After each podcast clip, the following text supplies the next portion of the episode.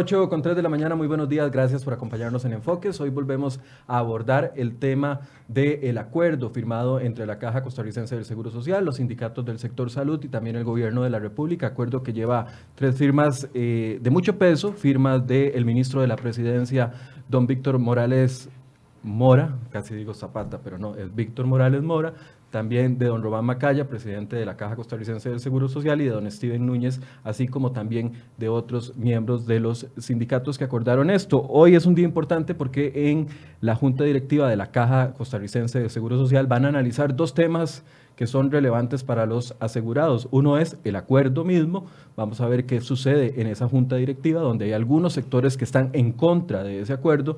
Y también se va a analizar las consecuencias de la huelga que se efectuó durante ocho días y que afectó alrededor de unos 70 mil pacientes solo en citas, sin contar cirugías y otros temas. Vamos a ver una nota de contexto que hemos preparado antes de presentarles a nuestros invitados del día de hoy.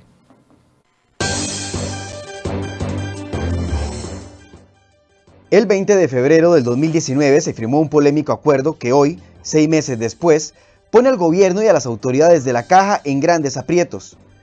Si bien en diciembre del 2018 se aprobó una ley que pretendía regular el crecimiento de presupuestos para evitar el gasto, en febrero la caja acordó con los sindicatos que no haría ciertos cambios en el cálculo salarial de sus empleados, contrario a lo que decía la ley de diciembre. La caja argumenta que cuando se firmó aquel acuerdo todavía no estaba claro cómo se regularía el cálculo de pluses e incentivos salariales, y reconoce que hoy ese acuerdo está fuera de la ley, pues esta obliga a cambiar la forma en la que se han calculado los pluses que recibe el sector público para así bajar el gasto. Y cuando la caja quiso echar atrás con el acuerdo, los sindicatos se tiraron a las calles. Primero dijeron que había intenciones de privatizar la caja y que por eso marchaban, pero luego se evidenció que la molestia estaba, realmente, en los salarios. Fue cuando, para deponer la huelga y evitar más pacientes afectados por la falta de personal, los sindicatos, la caja y el gobierno de Carlos Alvarado llegaron a un segundo acuerdo, enviar el primer documento al Tribunal Contencioso Administrativo. El objetivo es que se aclare si los cambios en el pago de anualidades e incentivos implementados por la Ley de Fortalecimiento de las Finanzas Públicas rigen también para esta institución como para el resto del sector público. ¿Cuánto podría tardar este proceso judicial en solucionarse? ¿Qué pasa mientras tanto? ¿Se pueden eximir de aplicar la ley otras instituciones ahora que el gobierno abrió el portillo a la caja? Hoy, en Enfoques, profundizamos.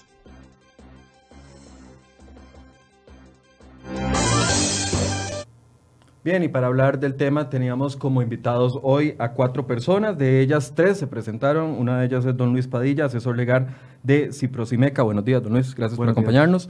Aquí está la silla de, Edwin, de don Edwin Solano, que hasta hace unos minutos canceló la participación en este programa. Él es el presidente de la Unión Médica Nacional a quien teníamos invitados y estábamos muy interesados en conversar con él. Sin embargo, minutos antes del inicio de este programa nos dimos cuenta que no iba a participar. Y por este lado tenemos a Paola Gutiérrez, abogada laboralista, y don Marco Durante, también abogado laboralista. Buenos días, Paola. Buenos días, Michael. Buenos días, Luis. Buenos días, eh, Marco. Eh, muchas gracias por la invitación. Don Marco, buenos días.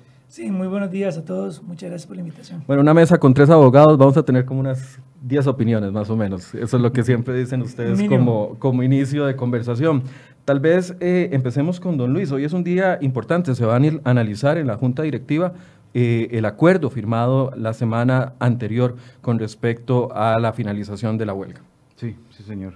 Eh, bueno, sí, efectivamente, hasta donde tengo entendido, sí se va a conocer el, ese famoso acuerdo que finalizó con la huelga en junta directiva y de, esperando que, como dicen ese dicho popular, que se aclaren los nublados del día y esperando que lo que fue firmado el 20 de febrero, de febrero de este año, así como ahora el 12 de agosto, se mantenga tal cual se firmó.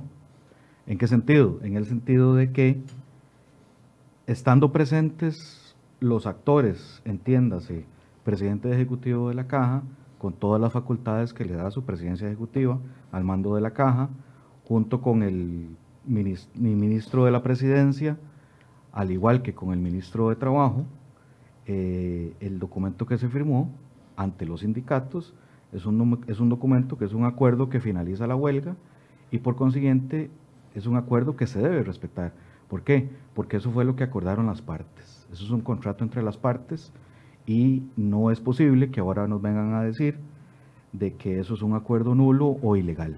Hay muchas reacciones y, durante la semana las hemos visto de sectores productivos, se han, referido a la UCAEP, la Cámara de Industria, recuerdo, eh, don Enrique Egloff, también diputados de diferentes fracciones, en su mayoría eh, Liberación Nacional, incluso la Unidad Social Cristiana, diciendo que esto es un acuerdo ilegal. Esa es la característica o el calificativo que le han dado. ¿Cómo eh, opina usted con respecto a este término en específico? En realidad yo considero que eso es un es decir, eh, de declararlo ilegal propiamente el acuerdo, no es algo de ellos, los, todas las personas con mucho respeto lo han dicho. ¿Me explico? Sin embargo, en este momento un juez de la República no lo ha establecido. ¿Me explico? Entonces, hasta que llegue ese momento, yo le puedo decir a usted si efectivamente ese acuerdo es ilegal. Yo lo que le puedo decir es que de conformidad con el acuerdo que se llevó entre ambas, entre todas las partes involucradas, el acuerdo está vigente. Y incluso eh, voy, a, voy a retrotraerme a los principios generales del derecho. Si hay un acuerdo entre cosa y precio, hay un acuerdo, aún sea de que usted no haya firmado absolutamente nada. En este caso se firmó y se firmó no solamente entre los trabajadores o los representantes de los trabajadores, que son los sindicatos, el ministro de la presidencia, es decir, el presidente estaba ahí en representación del ministro de la presidencia, junto con el ministro de Trabajo. Y el ministro de Trabajo es el que da el aval para ver si existe o no un acuerdo. Y ese acuerdo es legal.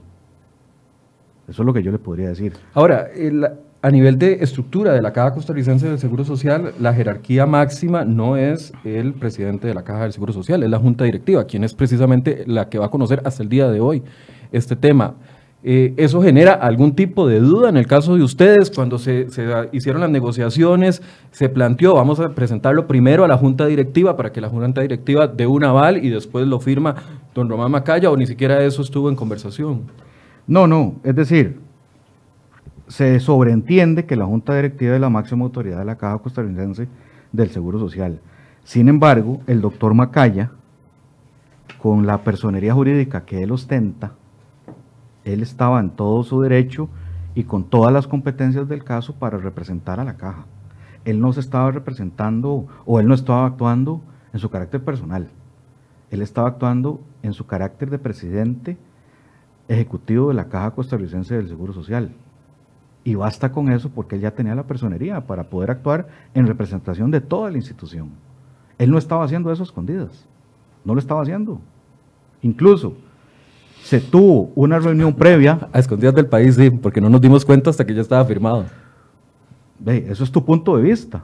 Sin embargo. No, es el hecho. Bueno, es un hecho. No nos dimos cuenta hasta que estaba firmado en la conferencia de prensa. Bueno, te, soy honesto, tal vez en mi, en mi rol de asesor legal de Ciprosimeca, nosotros sabíamos que se estaban en negociación constantes y continuas, de 42, 48 horas que, fue, que duraron las, las negociaciones, incluso todo un domingo o todo un sábado estaban en negociaciones. Pero te, te doy los antecedentes del caso. Los antecedentes del caso es que esto se lleva a una mesa con el presidente de la República en días previos a todo esto. Y el presidente de la República lo que nos dice es que se va a discutir todo esto, todo ese acuerdo famoso del 20 de febrero del 2019, y entonces nos indica quiénes son las personas que van a negociar este, este acuerdo. ¿Quiénes eran? El ministro de la Presidencia, el ministro de Trabajo, el presidente ejecutivo de la Caja y las organizaciones sindicales. ¿Me explico? Entonces, en una mesa para que se solvente toda esta situación. Eso fue lo que se nos dijo como un primer aporte de casa presidencial. Una vez que esto va a la Caja Costarricense del Seguro Social, se empiezan las negociaciones, se empiezan las tratativas, y esto es lo que al fin y al cabo se alcanza. ¿Por qué, ¿Por qué se alcanzó de esta forma? De porque desafortunadamente hubo una huelga y obviamente, te soy honesto, y para, para Ciprosimeca mismo, a Ciprosimeca no le gusta ir a, ir a una huelga. A nadie le gusta ir a una huelga. ¿Por qué? Porque se ponen en riesgo muchas cosas. Ahora, yo sí te puedo decir que los servicios de emergencia nunca fueron descubiertos. Porque una cosa son los servicios de emergencias, a otra distinta, a una consulta externa. Okay. Antes, de abordar ya ese, otro punto, entonces, desde la perspectiva de eh, usted como representante legal de Ciprosimeca, el acuerdo, aunque no haya sido ratificado por la Junta Directiva de la Caja, es un acuerdo que está en firme y va. Te corrijo, yo no soy el representante legal de Ciprosimeca, soy el asesor, legal, de Ciprosimeca en representación del doctor Marvin Atencio Delgado, que él, por circunstancias de que tenía otro compromiso previo, no pudo asistir y por eso estoy con ustedes. Gracias por la aclaración. Sí. Pero sí, el, acuerdo es legal. ¿Qué posición tienen ustedes? Eh, no le pregunto a don Edwin Solano porque no quiso participar y nos canceló de última hora. Paola, si gusta, empieza usted. Gracias. Vamos a ver, sí, hay varios temas aquí. Uno es, a mí me llama poderosamente la atención, don Luis, que cuando se estuviera negociando esto con las implicaciones que esto tiene, y ya habiéndose aprobado la ley que había entrado en vigencia en diciembre del año pasado, que no se hiciera la consulta a la Procuraduría antes de comprometerse en, una, en un acuerdo de esta magnitud que tenía estas repercusiones en el manejo de lo que son las contribuciones de todos los asegurados eh, y que tienen una afectación en la administración de los seguros de salud, porque de acuerdo, por ejemplo, con la Contraloría General de la República, eh, los gastos del seguro de, de enfermedad y maternidad del SEM casi un 67% es gasto en remuneraciones, así que por supuesto que cuando aquí hablamos de contribuciones se utilizan para pagar también no solamente quirófanos, equipo, sino también todos estos pluses, anualidades y remuneraciones en general. Entonces, lo primero que a mí me surge siempre la duda es por qué no se consultó a la Procuraduría. Es decir, las organizaciones sindicales que estaban ahí representando a sus diferentes eh, sindicatos, cuando estaban en estas negociaciones, nunca surgió la idea de consultar esto a la Procuraduría, porque a mí me parece que efectivamente esto le corresponderá a un juez decidirlo en este momento. Usted tiene la razón, el acuerdo está vivo, mm, ¿verdad? Así fue como se ha ido negociando. Pero, ¿por qué no se consultó siendo tan relevante el tema? Y luego yo considero, a diferencia de lo que usted manifiesta, pero esto es el meollo del asunto, que es un acuerdo ilegal, es decir, no le compete al presidente ejecutivo de la caja ni a las organizaciones sindicales interpretar la ley. Si realmente se quería contar con un criterio vinculante, tendría que haberse hecho a la Procuraduría. Y otro de los temas que eh, es importante es que no solamente está el proceso que no ha iniciado de lesividad, que la caja tiene que presentar ante el contencioso administrativo, que ya ahí hay varios puntos que preocupan porque son los mismos abogados de la caja, que en, cierta medida también son juez y parte en cuanto a los incentivos que se estarían modificando en, en, su cálculo, pero bueno, porque la caja ha tenido la posición, igual a usted, que es un acuerdo legal, entonces ellos tienen que ir a presentar un, acuerdo, una solicitud de lesividad diciendo esto es lesivo cuando en el fondo han mantenido la posición de que es legal, es un poco contradictorio. Pero también eh, el diputado Pedro Muñoz presentó una solicitud de nulidad ante la Contraloría, que ya la Contraloría entiendo que lo admitió, para conocimiento y que por ahí, siendo, si es que es una nulidad eh, evidente y manifiesta, el acuerdo podría ser declarado nulo. Entonces hay diferentes vías para verlo. Para mí, no, yo no logro entender dentro del contexto de la legalidad que haya un acuerdo que pueda estar por encima de la ley y, y, ahora tampoco por encima de los, de los del decreto y de los reglamentos emitidos por el presidente. Y yo creo que aquí es importante, tal vez, eh, don Luis, Michael y Marco, recordar que el artículo primero de la ley constitutiva de la Caja señala que en materia relativa al empleo público y a los salarios, la Caja tiene que ajustarse y cumplir con todas aquellas órdenes e instrucciones circulares emanadas del Poder Ejecutivo. Es decir, la Caja no puede dejar de cumplir y ni de acatar el reglamento de la Ley 9635. Ni por encima de un acuerdo entre las partes. Ni siquiera por un acuerdo entre las partes. Es más, veámoslo así. En marzo de este año, la Procuraduría resolvió eh, una situación planteada por la Municipalidad de San Carlos respecto a convención colectiva, que convención colectiva sí es un acuerdo que es ley entre las partes porque así está desde la Constitución. Pero este también, según don Luis. Es la posición de don Luis. ¿Usted no opina yo igual? No, yo no comparto que sea ley entre las partes, es un acuerdo ilegal. Pero en ese caso, estando vigente una convención colectiva, en ese nivel que tienen las convenciones colectivas, la, la Procuraduría fue del criterio de que entrando en vigencia la reforma fiscal, la 9635, tenía que ajustarse el tema del el pago del auxilio de cesantía, que era básicamente lo que se le estaba consultando. Es decir, la Procuraduría ha mantenido un criterio de que existiendo una ley que entra en vigencia y es de acatamiento obligatorio, y yo creo que el artículo 26 de la ley de la reforma fiscal es bastante clara en cuanto a quienes quedan obligados por esta normativa, incluyendo obviamente a la caja, si entra en vigencia la ley, eso es lo que hay que respetar. Por lo tanto, si se firmó un acuerdo y el acuerdo es contrario a la ley y es contrario al reglamento, el acuerdo no puede tener vida dentro del ordenamiento jurídico porque es un acuerdo que va contra ley.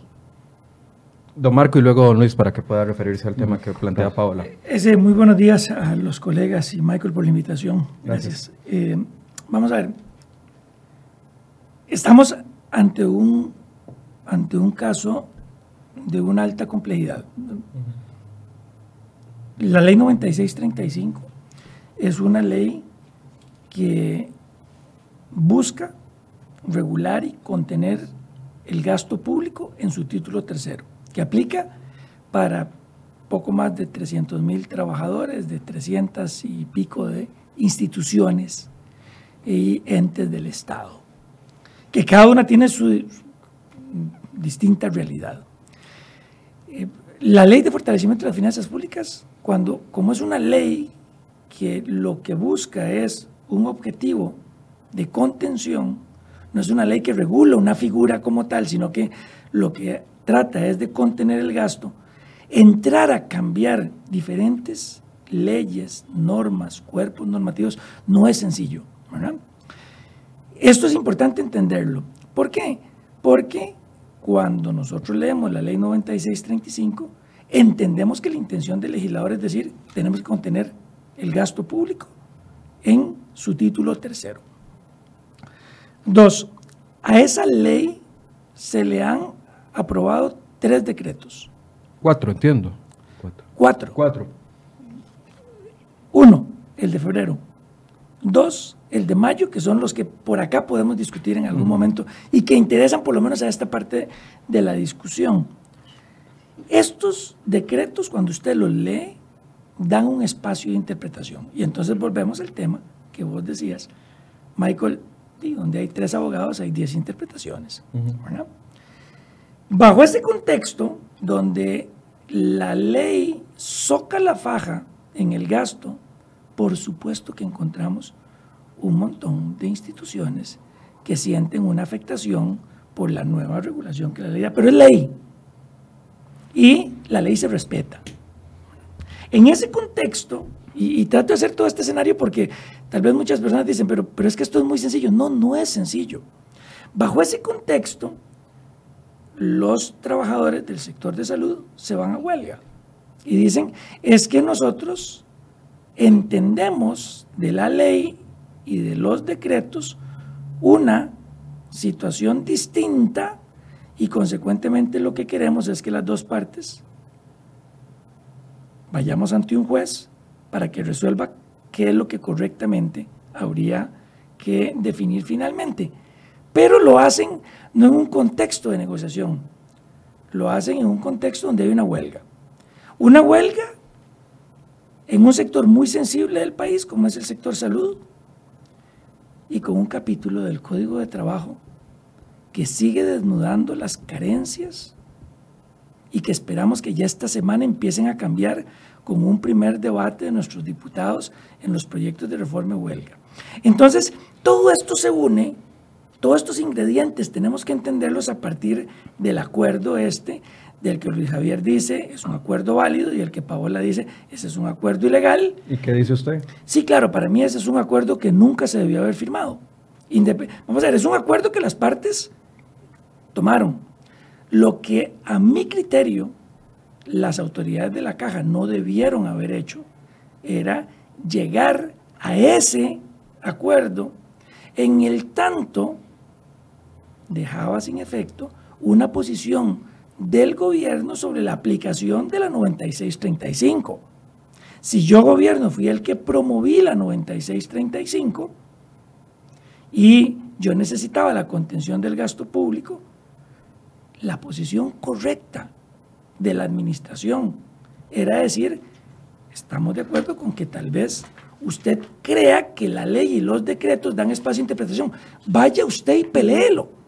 Pero mientras tanto, yo como administración tengo que mantener la postura de que la ley se cumple en la interpretación que muchos estamos haciendo de la ley. Pero ahora, nada más para, antes de darle la palabra a, don Luis para que se refiera a las dos posiciones de ustedes. Don Román va, firma el acuerdo, por supuesto que tiene un peso porque lo acompaña el ministro de la Presidencia, recién nombrado en su primera negociación, que todo, que un, buen sector ha, catalogado, catalogado perdón, como una primera negociación fallida, lo acompaña el ministro de Trabajo, que ha participado en las otras, no le consulta a la Junta Directiva y firma. Hasta hoy la Junta Directiva se está dando cuenta ya formalmente, cuando inicie, creo que empezaba, empieza a las 9 de la mañana, de qué es lo que se firmó y los alcances de ello desde su perspectiva, ¿qué nivel de validez tiene esto si don Román actúa unipersonalmente en representación, claro, como yo lo entiendo perfectamente, legal de, apoderado de la Caja del Seguro Social?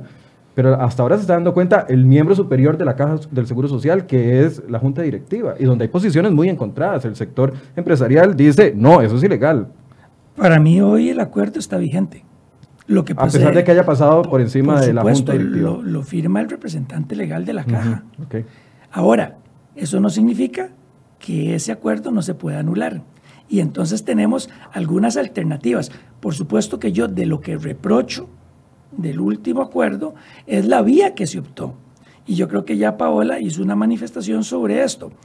Cuando un acuerdo lo que busca es dejar de aplicar una ley que está vigente, podríamos entender que ese acto, ese acuerdo, puede ser absolutamente nulo. Y entonces la vía es distinta a tener que ir por un proceso de lesividad que por supuesto nosotros sabemos que el resultado va a ser muchos años de espera. Pero decir, venir aquí y decir que ese acuerdo hoy no está vigente es mentir. El acuerdo se firmó y es válido porque lo firma el representante, exacto. Está vivo. Ahora, lo que tenemos que discutir es cuál sería la vía correcta si no estamos de acuerdo con eso. ¿Cuál sería la vía para dejar sin efecto ese acuerdo? O nos vamos hacia una nulidad del, acuerdo o nos vamos hacia un proceso de lesividad, que es un poco lo que el acuerdo busca para dejar en manos de un juez la, la, resolución de las diferencias de la ley y de los decretos, pero con una particularidad. Ese proceso es muy largo y puede, vamos, alguna gente ha hablado de cinco o seis años. E, eso es ser de alguna manera positivo. porque son, porque tenemos que involucrar en ese proceso a todos los trabajadores afectados. Imagínense ustedes un proceso judicial donde haya 57 mil trabajadores notificados en un proceso. O sea, probablemente el país no ha conocido un tipo de proceso de esta naturaleza y difícilmente vamos a poder tener una respuesta rápida. ¿La nulidad es algo que ustedes se plantean por parte ya sea de la Procuraduría o de otro ente? La nulidad del acuerdo. No es que no lo planteamos. Nosotros estamos, están preparados o nosotros estamos preparados para obviamente tenemos que estar preparados. ¿Me explico? Porque por ejemplo, cualquier situación que se puede presentar en una negociación con, con caja con la Caja Costarricense del Seguro Social, de uno tiene que estar preparado por cualquier eventualidad que vaya a suceder. Ahora, eh, los voy a poner en contexto de qué fue lo que llevó a este acuerdo del 20 de febrero. La Caja Costarricense del Seguro Social, al, al ser la ley 9635 no muy clara, emite una circular, que esa circular, obviamente, eh, dejaba por fuera los derechos adquiridos, las situaciones jurídicas consolidadas de todos los trabajadores de la institución. Eso fue lo que llevó a que ese 20 de febrero se acordara lo que se acordó. Es decir, los pongo en el contexto y por algo es que el doctor Macaya, él menciona, y varias veces lo ha indicado, de que eso fue lo que se hizo en aquel momento, que era lo que sucedía. Al salir un nuevo decreto, el decreto, si usted lo lee, dice lo mismo que la ley. Y como, y como, como Marco lo acaba de decir, esta ley se da para muchas interpretaciones. ¿Por qué? Porque no es clara. Las cosas tienen que ser claras. Y sobre todo cuando se trata de esa contención del gasto. Que les soy honesto, todos estamos de acuerdo en esa contención del gasto. Pero no de la forma en que lo está haciendo esta ley 9635 y por algo fue que se llega a, a ese alcance de este acuerdo del 12 de agosto. ¿Me explico? Ahora, como dijo ahorita Paola, la caja no fue que firmó este acuerdo a ojos cerrados. No fue así. Don Román Macaya firmó este acuerdo porque existía un acuerdo de la división jurídica de la caja, de la caja indicando que estaba correcto firmarlo. Que son los que supuestamente nos van a ir a defender, van a ir a defender la posición contraria. No es que supuestamente, es que los que deben de defender a la institución. ¿No podría la caja contratar, hacer una contratación de abogados externos que lleven este caso para que no sean necesariamente su dirección jurídica la que lo haga? Probablemente hoy se pueda hacer eso, pueda ser un punto de discusión hoy mismo. Y no sabemos incluso, con todo respeto se los digo, si tal vez ustedes dos van a estar ahí incluso o hasta mi persona por parte de Ciprosimeca, ¿me explico? Es decir, no sabemos qué es lo que, lo que va a pretender la institución como tal. Ahora, lo que vos acabas de decir respecto de que la Junta Directiva hasta el día de hoy conoce el acuerdo, a mí eso no me, no me parece no, formalmente digo, en, una, ah, en, actas. Ah, obviamente se dieron cuenta en el momento en el que, lo publicaron y todo. Lo que estoy diciendo es formalmente, porque aquí también algunos de los seguidores, y les recuerdo a la gente que aquí está la silla de don Edwin Solano que canceló cinco minutos, diez minutos antes de esta conversación, porque están diciendo que jamoneros tenemos a, dos abogados aquí y no tenemos a, a doble parte acá. Tranquilidad, aquí está invitado, el señor no quiso venir, si no quiso venir no lo podemos obligar.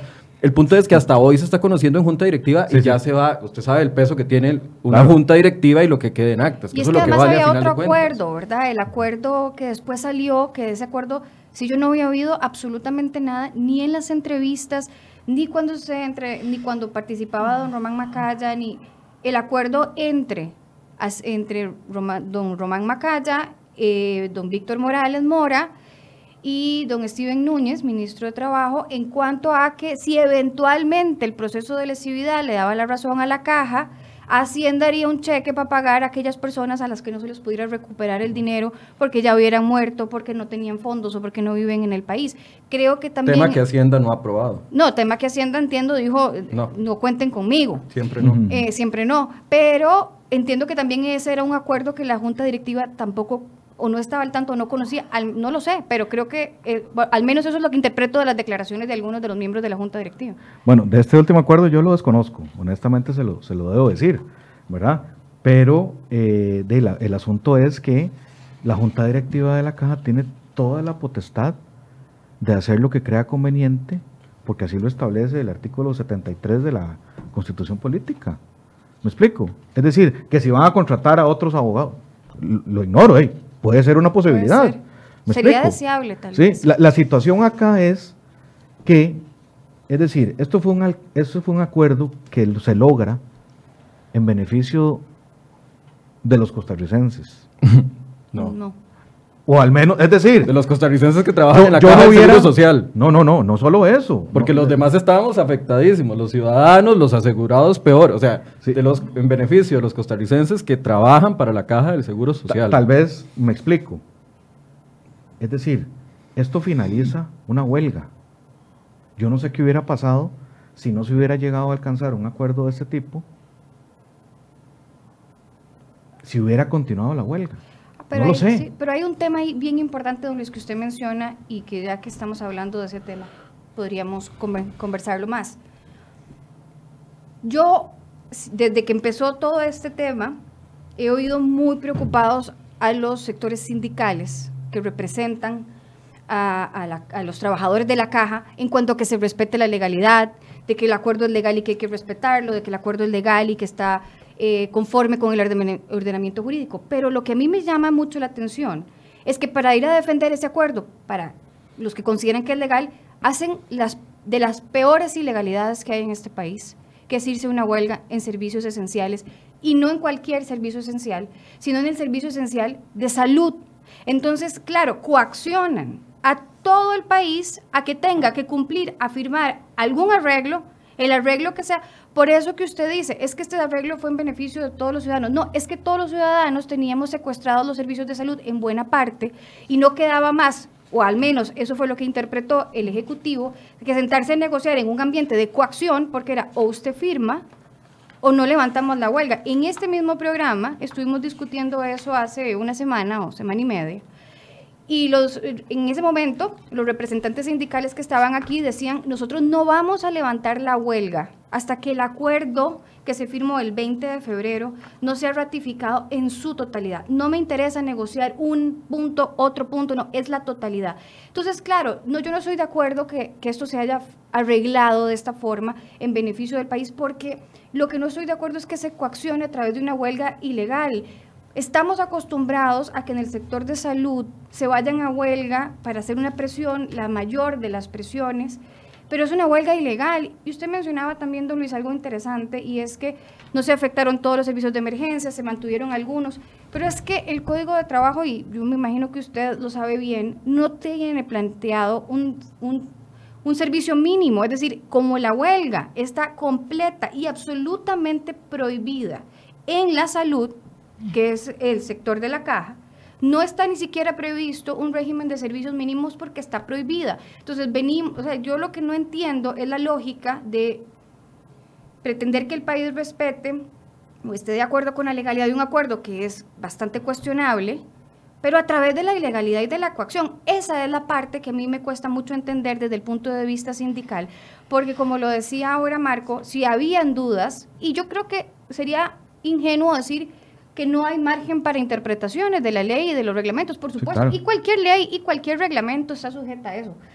Pero lo que sí es que existían las vías para hacerlo sin afectar la salud. Lo que pasa es que aquí se agarró el servicio esencial más importante y de alguna manera esto fue el punto para obligar a una negociación. Entonces no fue un ambiente de, paz y de tranquilidad en el que se negoció, fue un ambiente de mucha tensión, como lo decía Marco también. Teníamos una semana de estar en huelga, mucha gente afectada y con un problema aún mayor, que creo que sobre esto se ha referido varias veces don Román Macaya, con muchos especialistas que se habían sumado a la huelga, lo cual es excepcional, y con muchos otros que estaban amenazando a sumarse a la huelga, sin poder tampoco el país decir, bueno, los reemplazo, porque yo le puedo decir, mire, a mí, a mí la caja se va a huelga y yo traigo trabajadores para que vengan a cubrir una huelga ilegal. Porque lo que, si de verdad lo que importa es el país, yo no voy a suspender el servicio porque, por una huelga ilegal. El problema es que aunque lo hiciéramos, que yo entiendo, es una medida cuestionable, pero necesaria en un momento de crisis, pero aunque lo hiciéramos, no hay especialistas. Entonces, es triple ventaja a una situación en la que el resto de la ciudadanía está bastante amarrada. Cuando, se denuncia y se da a conocer la muerte de dos personas, ni siquiera eso lo, plantearon ustedes como una medida de poner la huelga antes del acuerdo. Es decir, de, obviamente tenemos que ver o, verificar si efectivamente en un hospital fallecen muchas personas.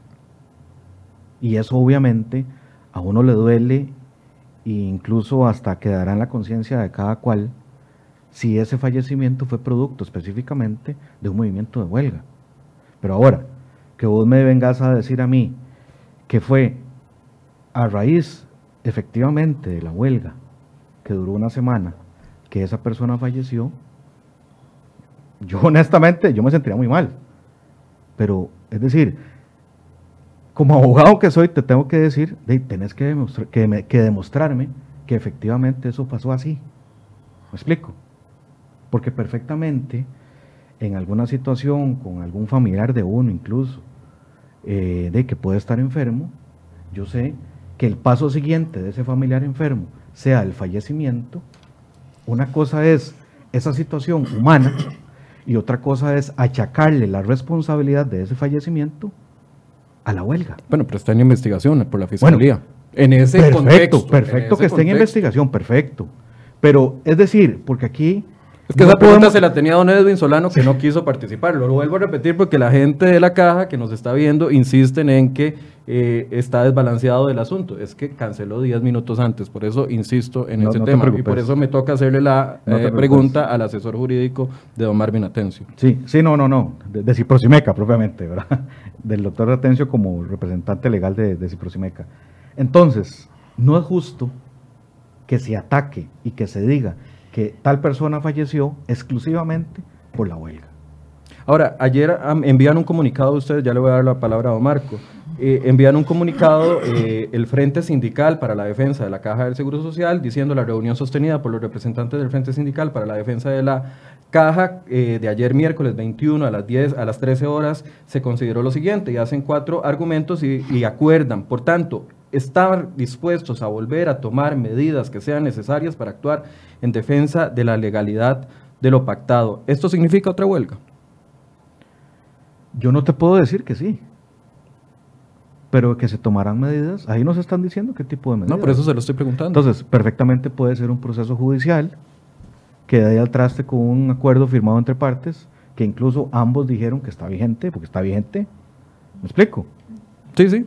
Entonces, de ahí se tomarán las medidas que correspondan. Yo no te puedo decir si se va a ir a huelga, si va a haber un paro, si va a haber una marcha. No te puedo decir absolutamente nada de eso. ¿Por qué? Porque son, es una gama de posibilidades que puede haber. Pero no podemos ser ingenuos. O sea, por lo general, no, a ver, no recuerdo ahorita que se hayan ido primero a un proceso judicial antes de acudir a una huelga. Al menos no en el último, en las últimas dos huelgas que hemos, que hemos previsto en el año 2018-2019. Yo te puedo decir o hablar. Digamos, yo lo que leo aquí es que viene huelga.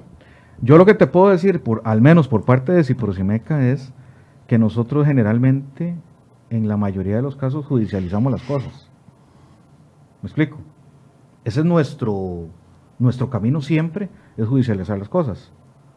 Entonces, el hecho de que vaya a haber una huelga o algo por el estilo, ya eso es una decisión que tomará en su momento ese frente sindical. Yo, yo no te puedo decir ni afirmar, porque sería irresponsable de mi parte, de que efectivamente vamos a ir a una huelga. Porque no, lo, no te lo puedo afirmar jamás. Pero, pero están, como dicen aquí, dispuestos a tomar todas las medidas necesarias para que se respete el, el acuerdo. Es que te, lo, te, te, repito, yo no te puedo decir porque ahí no lo dice. No, no, estoy leyéndole. No, no, no, no. Está sí, comunicado. Sí, Si no, quieres, no, no, se no. lo pongo en pantalla. No, no, no, no, perfecto, perfecto, yo lo conozco. Pero a lo que voy yo es que yo no te puedo asegurar que se va a ir a una huelga. ¿Por qué? Porque como ahora lo mencionó Paola, ya, el diputado Muñoz presentó eh, el, el caso ante la Contraloría General de la República. Bueno, no sabemos qué va a decir la Contraloría. Procuraduría, me parece. No, en la Contraloría. Ajá. Este es en la Contraloría. Entonces, ¿qué hago yo como asesor legal de Ciprosimeca si la Contraloría a mí me dice otra cosa? ¿Me explico? Perfectamente. Dependiendo de lo que me diga la Contraloría, yo como asesor legal de Ciprosimeca, yo debo decirle, no, ustedes no se pueden ir a esto. ¿Por qué? Porque ya la Contraloría dijo tal cosa. Yo no puedo afirmar eso jamás. Sería irresponsable de mi parte. Don Marco. Lo peor que puede pasar en, en una mesa de negociación es que una de las partes Tengo una moneda de cambio. o no tenga nada que perder y que su condición está respaldada por la facilidad de que lo que vaya a pasar, si no se negocia, no le afecta. Y ese fue el escenario en el que se encontraron los eh, representantes de la caja y del gobierno en la última negociación. Tenés una huelga en el sector salud que tenemos claro que incluso con la legislación actual es ilegal, pero no va a haber ninguna consecuencia para los huelguistas. Ninguna. No hay en los 15 ni siquiera la posibilidad de recuperar los salarios por el tiempo en el que, en- en el que estarían en una huelga ilegal. Entonces, sentarse a negociar en ese escenario donde una de las dos partes está en una situación de mucho mayor ventaja, por supuesto que coloca a la otra en tomar medidas desesperadas. A mí me parece que ese acuerdo es un ejemplo de una medida desesperada, con tal de levantar la huelga. Hoy estaríamos todavía en huelga.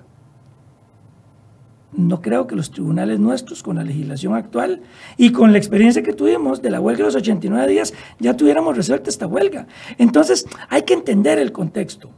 Esa fue una medida desesperada. ¿Fue la medida correcta? Algunos entendemos que no. De la lectura que yo hago de la ley 9635 y de los 10 puntos que se acuerdan en, en el, en el documento del 20 de febrero, en el punto de anualidades, que es el que más generó una discusión, para mí no queda ninguna duda de lo que se tenía que hacer. La ley fue clara en decir que los porcentajes por anualidades se terminaban. Hacia atrás se respetaba el derecho adquirido, pero se trasladaba un valor nominal y hacia adelante se calculaba en un 1,94 si eras un profesional o en un 2,54 si sos un no profesional, pero también en un valor nominal. Aquellos decretos uno decía que era enero de 2018 y el otro decía que era julio de 2018. Pero la norma estaba clara. Ahora, ¿cuál es el problema y, el contexto? Bueno, que esa negociación estaba sujeta a una interpretación distinta de las partes, pero con una mayor postura de fortaleza de los, de los representantes sindicales. Entonces, claro, hay que entender que el gobierno estaba ante una medida desesperada. Lo que hay que centrarse ahorita es a pensar qué es lo que se puede hacer a partir de esa realidad y cómo podemos asegurarnos que futuras negociaciones sean balanceadas. Entonces, vuelvo aquí a dos temas le corresponderá a la Junta Directiva de la Caja Costarricense del Seguro Social y a las autoridades de la Caja y al gobierno analizar si eso que hoy está vigente se mantiene y cuál es la vía correcta para darle cumplimiento a la 9635. Y dos, al gobierno y a la Asamblea Legislativa entender que necesitamos otro escenario para sentarnos a negociar con sindicatos en futuras y cercanas situaciones. No puede ser que el país hoy lo que nos dé es un escenario en que la huelga legal y la huelga ilegal son absolutamente lo mismo, porque prácticamente no hay consecuencias distintas para una u otra. Eso es lo que hay que corregir.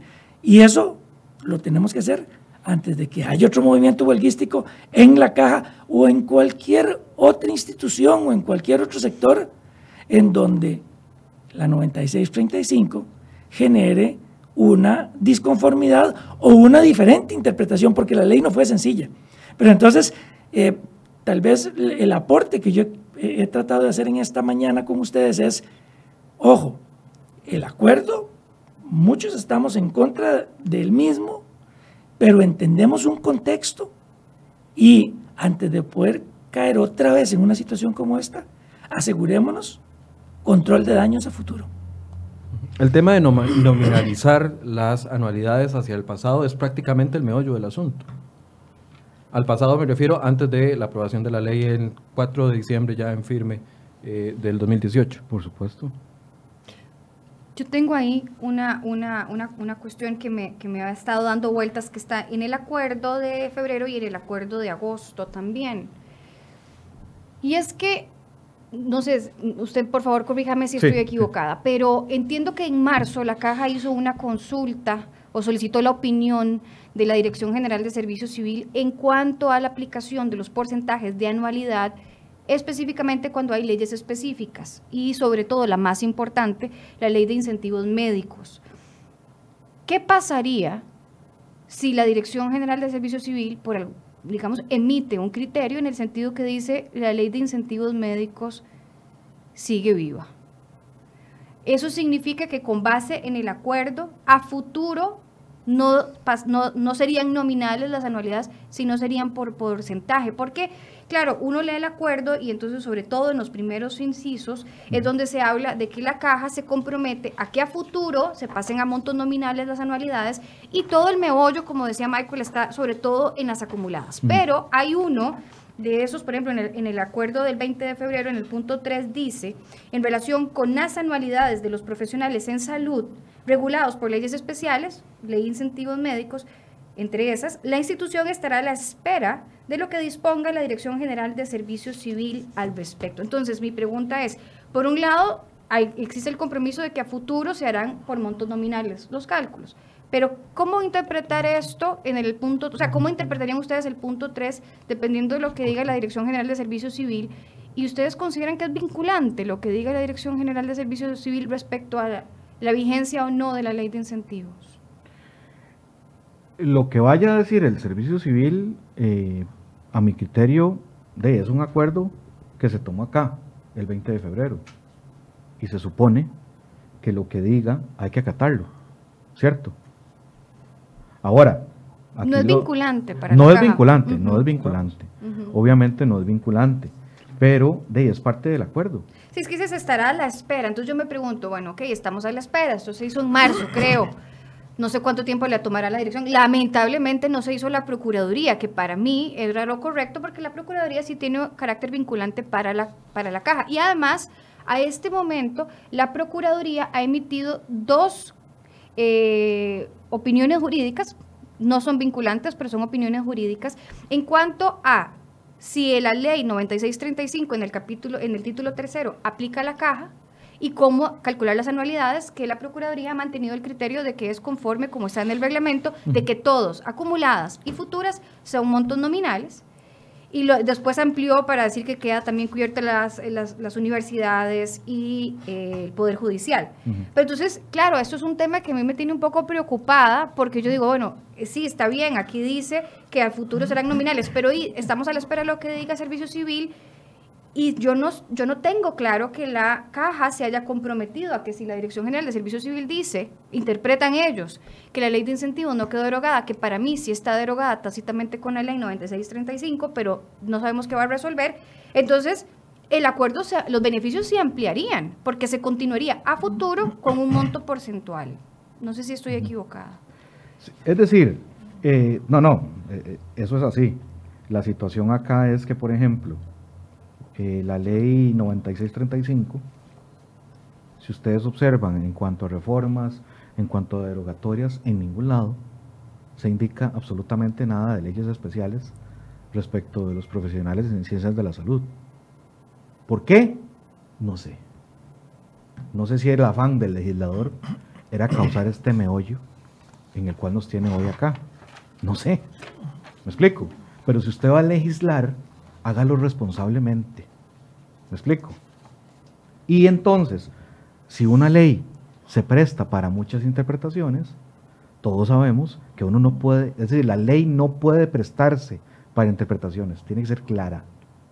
Y usted acaba de decir que para su pensar la ley está derogada tácitamente. Yo le puedo decir que no. ¿Por qué? Porque en ningún lado, es decir, el hecho de convertir un incentivo porcentual a nominal en realidad eso no es derogar. Eso casi que es que reformar retroactivamente. Cuando se sabe que una reforma retroactiva en perjuicio del trabajador es ilegal. Pero en todas las instituciones del gobierno central se ha aplicado. Por eso, eso es ilegal. Si usted me dice, Michael, no, no, nada más le estoy comentando para, que usted me explique, porque en, todas las instituciones del gobierno central se agarraron todas las anualidades pasadas, se nominalizaron y, las actuales también. Sí, sí, sí la Caja y ahora el Poder Judicial son las únicas dos instituciones hasta el momento que yo he visto que eh, eh, especifican de que eso no se les puede aplicar a ellos. En gobierno central sí se aplicó. Sí, sí, no, no, yo, te comprendo. Es decir... Para que no crean los que nos están viendo que lo estoy atacando, es una pregunta, porque aquí parece que todo lo que yo digo es un ataque tal a vez, Luis. Tal vez te lo digo así, yo hablo muy duro. No, también, no es que me moleste ni nada por no, no, no, yo también. sí, pero, pero voy a esto. Si el legislador hubiera hecho la ley 9635 y dice, de aquí para atrás no podemos hacer nada, de aquí para adelante sí, estaré actuando bien, estaré actuando legalmente. Pero si vos indicás, ah, no, para atrás también, por favor, vivimos en un estado de derecho, al menos eso es lo que yo creo. Todavía, gracias a Dios. Yo lo creo a veces. ¿Verdad? Sí, a veces yo, yo siempre lo sigo creyendo. Cuesta mucho, pero lo creo. Entonces, la situación sería distinta. ¿Por qué? Y te lo pongo así. Si es una persona que tiene 30 años, un ejemplo, una persona que tenía 40 años de servicio y resulta que no, ya no se había pensionado en la caja. Y resulta que surge la ley 9635 y de un solo golpe la cesantía de ella pasó a ocho años. Por eso, mi pregunta es, ¿por qué a ustedes, por qué, en, todo el gobierno central sí se pudo aplicar y en la Caja Costarricense del Seguro Social no? No le va a preguntar por, el Poder Judicial. Claro. ¿Por qué en todo el gobierno central sí se pudo y aquí no?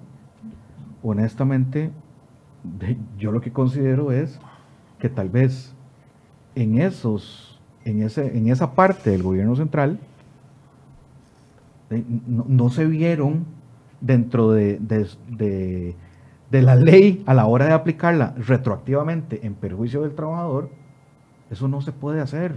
La misma pregunta para ustedes dos. Sí, eh, varios comentarios, un poco lo que planteaba ahora Paola. Para mí el punto 3 del acta o del acuerdo de febrero, cuando dice que se estará a la espera de lo que diga la Dirección General de Servicio Civil, yo le interpreto en dos sentidos. Uno, recordemos que no todos los profesionales en salud trabajan para la caja. También existen profesionales en salud que trabajan para el gobierno central, para ministerios, etc. Y para ellos, el ente rector es la Dirección General de Servicio Civil.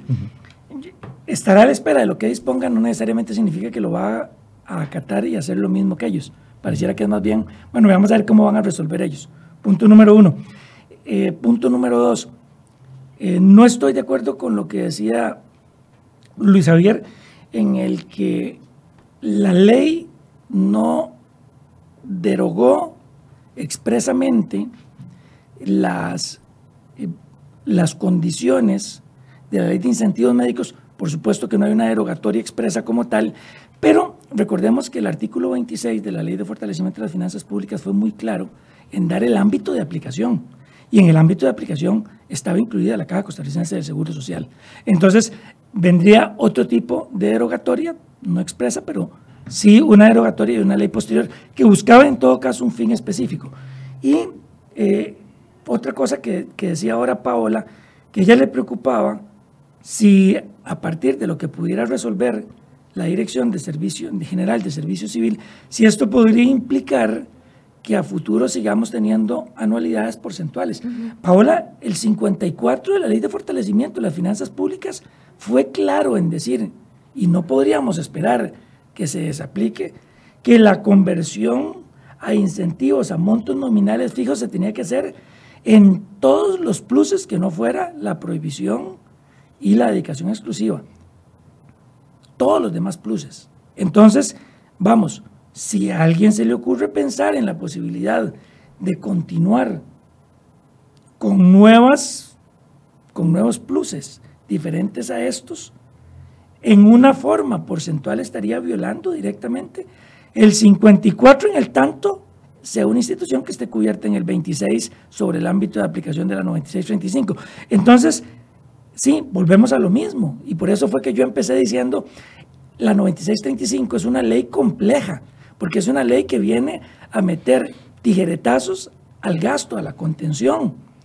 Eh, la diferencia entre cómo cambio hacia adelante y cómo respeto los derechos adquiridos es un ejercicio que hay que hacer para todos y cada uno de, los, de las condiciones de los funcionarios a los que se les hace un cambio. Ya tenemos resoluciones que nos permiten aclarar cómo hacerlo de la forma correcta. La ley dijo, hacia atrás, yo no te voy a causar una disminución del salario, porque eso sería una, una retroactividad en perjuicio de un trabajador y por lo tanto una inconstitucionalidad de la ley, pero lo que no voy a permitir es que esa condición adquirida anteriormente siga creciendo en el tiempo. Y por eso es que le pone un corte. Cuando yo le he preguntado esto a varios diputados, se lo pregunté a Carlos Ricardo Benavides, a doña Jorleni León, a Carolina Hidalgo, a José María Villalta, me han dicho que el derecho adquirido es el derecho a la anualidad, pero que el tema del porcentaje, de, pasarlo de porcentaje a anualidad, eh, a, nominal, eso no es un derecho adquirido, que el derecho adquirido es la anualidad y que eso no se puede tocar, pero el hecho de cambiarlo de porcentaje a anualidad, eso no es derecho adquirido. ¿Qué posición tiene usted? Es decir, mientras la anualidad no se toque, en el sentido de que, por ejemplo, si una persona está ganando de anualidad 500 mil colones, yo, yo le doy la razón. Hasta antes de la ley, de que, de que surja la ley 9635, eso se debe respetar, punto. De aquí para adelante es, otra cosa. Claro. Es otra cosa. Lo que pasa es que acá lo que se ha pretendido, o al menos eso es lo que a los actores del acuerdo se les hizo mención, que fue, que es para, que es todo. ¿Me explico? Entonces como que si ellos van a perder, el porcentaje ese que reciben por anualidad. Yo creo que ahí tal vez... Eh, Nos quedan tres minutos, entonces no sé si hacemos un cierre, conclusión cada, cada uno, Perfecto. empezando por Paola. Eh, con lo que decía Marco, yo también interpreto, o sea, yo interpreto el artículo 54 exactamente igual como vos lo acabas de decir, pero ya vemos que, por ejemplo, 14 magistrados de, de la Corte Plena eh, resolvieron otra cosa, porque para ellos incluso es que es peor que lo de la caja. Lo que ellos eh, están estableciendo es que a futuro igual le sigue aplicando porcentajes. Eso es ya fuera de toda lógica jurídica. Pero bueno, eso también estará por verse. Ahora, yo espero estar eh, em, siendo nada más que alarmista en cuanto a la interpretación del punto 3 del, del acuerdo del 20 de febrero. Yo espero que efectivamente estos, al menos a futuro, la caja no aplique el cálculo de la anualidad con montos porcentuales y no sea que después tengamos la situación y que estemos después discutiendo de que se continuarán con los montos porcentuales a futuro porque de acuerdo con lo que vaya a resolver la Dirección General de Servicio Civil, la ley de incentivos médicos no estuvo derogada, aunque para mí, insisto, creo que hay bases suficientes y de sobra para sostener que esa ley de incentivos quedó derogada tácitamente por los motivos que ya hemos explicado aquí. Eh, yo eh, me guste o no me guste, y no me gusta, el acuerdo está vivo. El acuerdo del 20 de febrero está vivo y está vivo porque además se mantuvo durante el 13 de agosto. Que sea legal o ilegal, eso está por verse. Que sea nulo o no, eso está por verse. Que los sindicatos, si no les gusta lo que se vaya a resolver en la Contraloría o en alguna otra instancia, junta directiva de la caja, puedan volver a ir a huelga, lamentablemente es una posibilidad, aunque sea una huelga ilegal y ya sabemos lo que significa. Coincido y reitero en la importancia de que en la Asamblea Legislativa se discuta, pero se discuta a profundidad y con conciencia el proyecto de ley para reformar el tema de las huelgas, para que efectivamente podamos ir y negociar en términos un poco más de igualdad y además de que los procesos para que la, se, se haga la declaratoria de legalidad o ilegalidad no duren meses, sea un proceso muchísimo más expedito y específicamente en el tema de la caja, que es el que nos tiene aquí el día de hoy, al ser un servicio esencial, que la ilegalidad se pueda declarar en forma muchísimo más expedita porque sabemos que es una huelga salvaje, es una huelga ilegal de entrada Así que hay muchas cosas por resolver. Esto no es blancos o negros. Y yo el tema, eh, don Luis, eh, con respecto a los derechos adquiridos, tengo una interpretación completamente distinta. Y hay, hay sentencias de la sala segunda en cuanto a que efectivamente lo que consideran un derecho adquirido es el dinero que ya ingresó en el patrimonio del trabajador. Es decir, si yo a diciembre del año 2018 mi anualidad equivalía a un millón de colones, ese millón de colones es mío no la forma de cálculo a futuro. Y nadie con la ley 9635 me está rebajando a mí ese millón de colones. Ese millón de colones es mío, yo lo voy a seguir recibiendo. Lo que no va a tener es un crecimiento exponencial porque ese es principalmente el tema o el meollo del título tercero de la ley 9635. Sin embargo, lo que sean derechos adquiridos, instituciones jurídicas consolidadas, que usted lo mencionó en el tema de las anualidades, eh, perdón, de la cesantía, también estará por verse en los tribunales. ¿Cuál gusta seguir? Bueno, en el caso eh, de la cesantía, le recuerdo a Paola que ese, ese aspecto no se va a tocar en, los tribunales de justicia, sino que se va a tocar en una mesa con Mideplan, el Ministerio de Trabajo y Seguridad Social y los sindicatos en un plazo de 30 días propiamente respecto de la cesantía. Y eh, ya para finalizar, eh, a nadie nos gusta ir a una huelga, a nadie le gusta, muchísimo menos a, uno que trabaja en un, sindicato como, tan grande como Ciprosimeca, porque aparte de que el trabajo excede, es, bastante trabajo lo que se tiene, eh, es una situación que, de que, a uno se le sale de las manos y hay que afrontarla. Ahora bien, es cierto eh, lo que dice Paola, de uno desearía que los procesos de, huelga fueran, fueran más expeditos, más rápidos, sin embargo es lo que tenemos.